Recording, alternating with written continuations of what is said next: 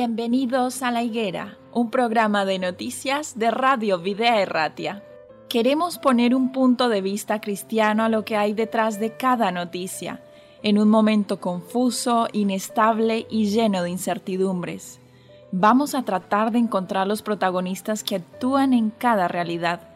Nos detendremos en las noticias que nos hagan ver el esfuerzo y la generosidad de verdaderos creyentes colaboradores de Dios en este mundo, personas que se entregan de forma altruista, dando lo mejor de sí. Pero no dejaremos de resaltar la realidad y los intereses de aquellos que actúan sin valores y hacen más difícil la vida en este tiempo. Colaboradores de la injusticia que ayudan o realizan auténticos desmanes y que permiten con pasividad los peores abusos. Nosotros como cristianos tenemos un mandato de Jesús en Mateo 24, 32. De la higuera aprended la parábola. Cuando ya su rama está tierna y brotan las hojas, sabéis que el verano está cerca. Tenemos que saber el tiempo en el que estamos viviendo. Un tiempo difícil para los que no creen, pero para los creyentes un tiempo lleno de esperanza. Bienvenidos a la higuera.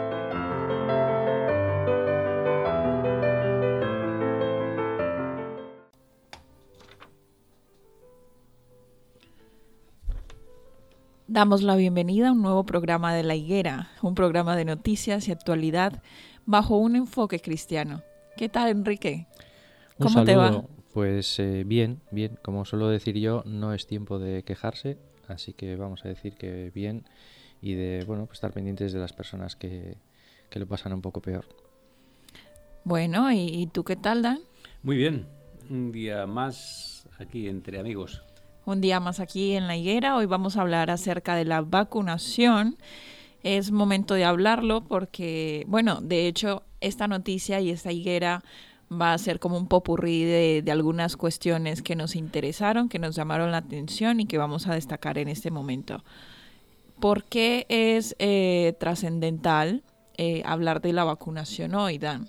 Pues quizás eh, la vacuna tiene tantas aristas, tantas caras que podíamos hablar. Y yo creo que la gente ya somos eh, especialistas en, programas sanitarios, en vacunación, en terapias, en UCIs y en todo, ¿no? Pero hay, hay un tema que quizás está mm, poniendo, poniendo en manifiesto las consecuencias que va a tener, ¿no? Y es el tema económico. La economía de los países occidentales está sujeta está sujeta a cómo se va a administrar y los resultados de la vacuna. Sí, eso es así.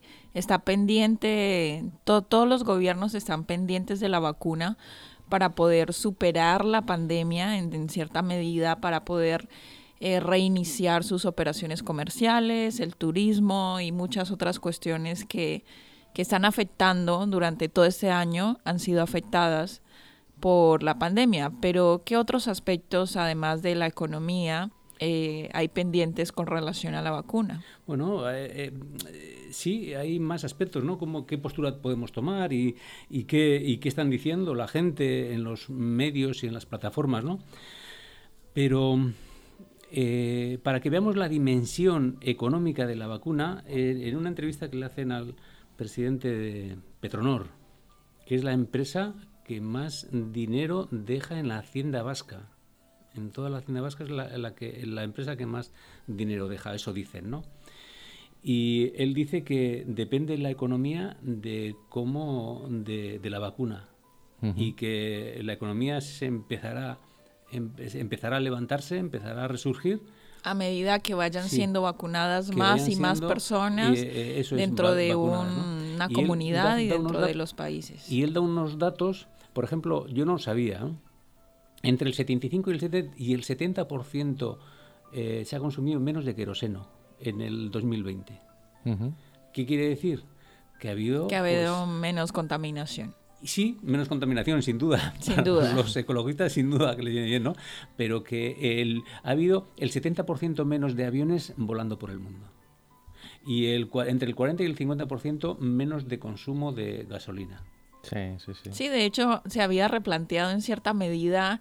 En una higuera anterior habíamos hablado de una persona que había replanteado el uso del transporte público y que ahora las personas iban a usar más los trenes en vez de los aviones, pero algo muy planteado a futuro. Sí, sí, bueno, e, eh, todas esas, esas, facetas que tiene, ¿no?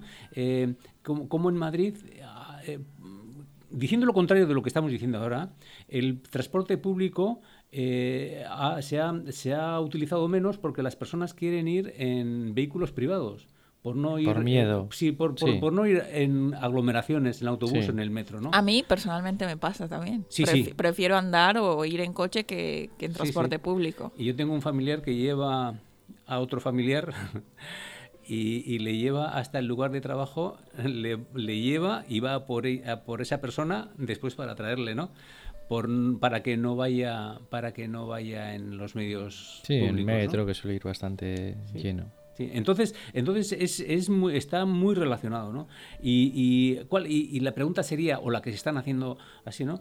Que se va, se va mm, a instaurar la vacuna. ¿Vosotros qué pensáis? ¿Que se va a instaurar la vacuna en el 2021? ¿Que vamos a ser vacunados todos? Y si podemos tener vacuna, ¿estamos en contra de la vacuna, a favor de la vacuna? Bueno, yo creo que mm. yo estoy a favor de la vacuna, sin embargo, estoy un poco escéptica a que en el 2021 vayan a ser todos vacunados, al menos aquí en España, no lo sé en el País Vasco, pero hay que tener en cuenta países como Israel que han logrado un avance importante en la vacuna de sus ciudadanos. ¿Tú qué crees, Enrique? Sí, bueno, es que son cuestiones que casi casi se van de mi de mi lógica. ¿eh? Yo el tema de vacuna, no vacuna, yo no, no soy ningún eh, negacionista, ni soy antivacuna, ni nada, pero sí que es verdad que hay, hay ciertas noticias que esta semana, por ejemplo, ha habido una noticia que eh, Bruselas, eh, centro de la Comunidad Económica Europea, está dando pasos adelante y acelerando el proceso del pasaporte. El, el, pasaporte sanitario. Sanitario, ¿no? Para que puedan emplearse otra vez los medios eh, aéreos, para que se pueda activar la economía turística. Efectivamente, Todo, todas las cosas van vinculadas. Yo a veces digo, mira, señor, que sea lo que, lo que tú quieras, porque pues si hay que vacunarse, pues habrá que vacunarse. No sé, tampoco quiero ser eh, eh, demasiado eh, ni, ni, anti ni, ni, a favor de, ¿no? no sé, me cuesta, me cuesta ser ser antivacunas porque creo que puede ser la solución a... Y vamos, tú tienes hijos, tienes que tomar una decisión por ellos también. No, no, no, que sí, sí, por eso. Y, y, además la solución creo que viene por ahí, ¿no? Más allá del tema económico, me preocupa más el tema sanitario, ¿no? ¿Y qué piensas de las variantes? ¿Crees que esta única vacuna va a ser efectiva para las diferentes pues, variantes? Decirte que controlo o que sé algo de, si van a ser o no van a ser efectivas, lo que dicen es que sí, que van a ser efectivas. Y bueno, pues a mí me gustaría acabar cuanto antes con esta, con esta situación. Si la vacuna trae la solución y las diferentes vacunas traen la solución, pues bienvenida sea. A lo largo de la historia, eh, pues ha sido así. Eh, hemos visto como enfermedades graves, enfermedades que antes causaban una mortandad eh, grande, pues fueron corregidas a través de la vacunación, ¿no? Y decir lo contrario, pues yo creo que entra un poco de, dentro de la de la ya la paranoia de la conspiración y demás, sí, ¿no? Sí, que hemos visto irracionales. Eso es, hemos visto personajes públicos, eh, pues eso, postulándose en contra totalmente de la vacuna, ¿no? Más allá de eso, pues efectivamente hay dudas y se generan dudas sobre si eso va a ser la solución de la economía, si eso va a tener una solución en el 2021 o más allá del 2021. Ojalá sea cuanto antes. Yo personalmente estoy harto de la mascarilla, harto de no poder darme un abrazo o dar un beso. Bueno, que, el hecho de que estemos vacunados no quiere decir que. Ya, ya lo sé, ya lo sé. No, sí, eso es, eso es. Me, voy, Lamentablemente. Me remito un poco ya, o sea, cara al futuro, pues que volvamos a una, a una normalidad. a la antigua normalidad, ¿no? Que, que, es que hemos perdido cosas muy esenciales. Sí, quizás. Creo que hay unas citas bíblicas interesantes para mencionar, ¿no? Esas citas bíblicas vienen al pelo porque nosotros tenemos, o todas las personas que tienen o que dan una opinión mucho más lejos de lo que pueden darle en un círculo de amigos de cuatro o cinco personas, tienen que ser muy prudentes, muy prudentes cuando hablan, ¿no? Y, os, había dicho dos preguntas, ¿no? Vamos a recuperar. Nosotros somos, no, no, no somos especialistas. Ni Perdona, repite lo que acabas de decir, que tenemos que ser prudentes cuando hablamos de estos temas frente a algunos amigos. No, que cuando hablamos con, con, cuatro o cinco amigos, pues, pues podemos tener más libertad, ¿no? Sin embargo, yo oigo comentarios incluso de personas creyentes, y ahora vamos a, a los textos, pero quería dejar esta, esta base, ¿no? Que yo les veo imprudentes, ¿no? Y cuando dicen que se va a caer todo y que estamos en el apocalipsis y que la vacuna es malísima, por eso os he dicho que si os vais a vacunar o si, o si la economía se va a recuperar. No porque seamos especialistas, aquí no estamos siendo especialistas, aquí no vamos buscando especialistas, aquí lo que queremos es dar un poco de sentido común a las cosas, ¿no? Y el sentido común es bíblico. Y por eso tenía eh, dos, dos citas, ¿no? Una en Jeremías capítulo 14, versículo 14, me dijo entonces Jehová, falsamente profecitan los profetas en mi nombre. No los envié, ni les mandé, ni les hablé. Visión mentirosa, adivinación, vanidad y engaño de su corazón os profetizan. Y después también hay otro texto en 2 de Pedro 2.1. Enrique, si lo puedes leer. Sí, yo lo tengo aquí, dice, pero hubo también falsos profetas en el pueblo, como habrá entre vosotros falsos maestros que introducirán encubiertamente sectas de perdición y negarán al Señor que los rescató, atrayendo sobre sí mismos perdición acelerada. Bueno, simplemente... Qué difícil, ¿eh? Qué difícil. Una condenación directa. Pero lo que, de lo que se trata aquí es eh, ¿qué, qué mensaje estamos dando nosotros. ¿Qué mensaje? No podemos, nosotros no somos especialistas, ¿no? Y hay personas que tampoco son especialistas y se lanzan precipitadamente e imprudentemente a decir pues, a compartir mensajes, a alentar cuestiones y temáticas de las cuales no están seguros y hablar de temas que no están seguros. bueno, es, que es lo que yo os decía, ¿no? De la paranoia de la conspiración. Yo, pues oye, creemos en el sistema sanitario, creemos en los profesionales y a ellos nos tenemos que remitir. Y si a nosotros un profesional de la medicina, un profesional, mm, un especialista en virología, eh, quiero decir, toda esta gente que está alrededor de buscar la solución a este grave problema, hombre, pues tendremos que ponernos en sus manos, ¿no? Más allá de que a mí me pregunten, ¿te gusta más o menos la vacuna? A mí desde chiquitín no me ha gustado que me dieran vacunas, pero entiendo que me las tenían que dar porque era bueno para, para evitar males mayores, ¿no? Es que eso es así de sencillo, ¿no? Que tenemos dudas, que no nos gusta, obviamente, pues no nos gusta, no nos gusta bueno, y entonces, la situación en general. ¿cuál sería el revés de, de, esta situación? ¿Cuál sería la recomendación? ¿Cuál sería aquella forma en la que es mejor actuar según nosotros, nuestra perspectiva como cristianos? ¿De qué manera deberíamos actuar? ¿De qué manera podríamos eh, hablar en un coloquio como este? ¿no? sí, por lo menos con prudencia. Prudencia, sí, sería, ese sería el mínimo, ¿no? Sí, esa sería la parte, la parte básica, ¿no? De hablar con prudencia.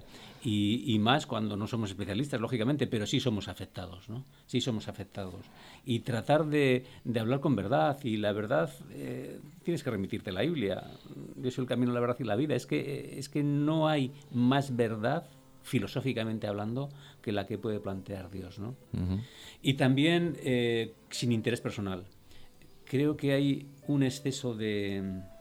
¿cómo se de querer ayudar, pero en un sentido un poco ingenuo, ¿no? A veces pecamos es por, por querer incluirnos más en, la, en, en el consejo del otro, en darle como qué hacer, y a veces es mejor dejar a las personas.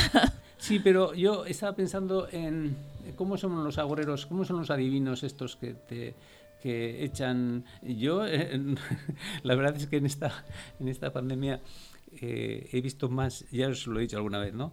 Más vídeos que de, de YouTube que toda mi vida. Eh, sí que es verdad que ya, ya no veo. Ya paraste, ya paraste con eso. Ya paré. Pero podía haber auténticos desaprensivos en el nombre de la astrología, en el nombre de la ciencia, de la ciencia en el nombre de Dios, en el nombre de la economía, en el nombre de la, de la ecología también, del ambiente. En, el nombre de todo son capaces de dar unos mensajes por interés propio, pienso yo pienso para que les den aterradores ¿eh? sí, para que les den el like y puedan tener pues más millones de visitas y que les digo yo no sé es que me pongo, me pongo a pensar no pero sí debiéramos ser prudentes debiéramos ser prudentes. Sí yo creo que el mensaje desde la perspectiva cristiana siempre tiene que ser de prudencia y de esperanza. Y tienen que ser eh, mensajes también positivos no cabe además estamos en una emisora que solo podemos, eh, parece, no, que traemos buenas, noticias. ¿eh? También exponemos las noticias malas, pero queremos dejar este cierre de manera positiva y como tiene que ser, como contrapunto. de, lo que, de las advertencias que tenemos en primera persona. ¿no? pero nosotros a la gente le tenemos que transmitir también pues positividad ¿eh? y esperanza. Hay un texto de Elena Way que dice que mm, Elena Way es una escritora es una escritora inspirada. Mm de hace el siglo del siglo XIX y, que dijo una cita que a mí siempre la tengo en la memoria, ¿no? Esa cita, ¿no? Que el último eh, mensaje que, que, tenemos que llevar los creyentes al mundo es reflejar el carácter de Jesús. Ese es el último mensaje. El último mensaje es reflejar. ¿Cómo reflejarle en nuestra vida? Es difícil, ¿eh? Es muy fácil decirlo y tratar de reflejar en bondad, en generosidad, en altruismo, en valores, para mí es una, es una advertencia, porque no sale de mí. Sí, y tener, y tener yo, creo que... Que a veces puede llegar a ser un poquito complicado lo que tú dices, transmitir todo eso. No, pero, pero eso, eso tenemos, tenemos que tenerlo como objetivo. Y ya lo dice, ¿no? En, ya traeré en otro momento el, texto, ¿no? Que tenemos que reflejar, porque en el último tiempo se van a dar infinidad de mensajes finales apocalípticos, infinidad. Que parecerán verdad. Eh, sí, y en la sabiduría divina quiso dejar que no, no, no, no, no os compliquéis la vida. El último mensaje antes, hasta que Jesús venga va a ser reflejar en nuestras vidas el carácter de Jesús. No quiero decir que estoy, no estoy diciendo que tenemos que ser igual que Jesús, no vamos a poder ser, imposible. Pero tenemos que reflejar, tenemos que esos retazos que podemos estar influidos por la, por la palabra de Dios, por, por lo que hemos vivido y lo que creemos, tenemos que reflejarlo. Eso es lo que, lo que quería decir. Y cuando ves a todas estas personas que tienen intereses personales de lo que sea, ¿no? Y hablan con un atrevimiento, a mí la verdad es que me... Bueno, es el morbo también de, de, los mensajes apocalípticos. Hay mucha gente que le, que le gusta mucho presentar eh, catástrofe y destrucción y problemas y sinceramente yo creo que el cristianismo es esperanza, ¿eh?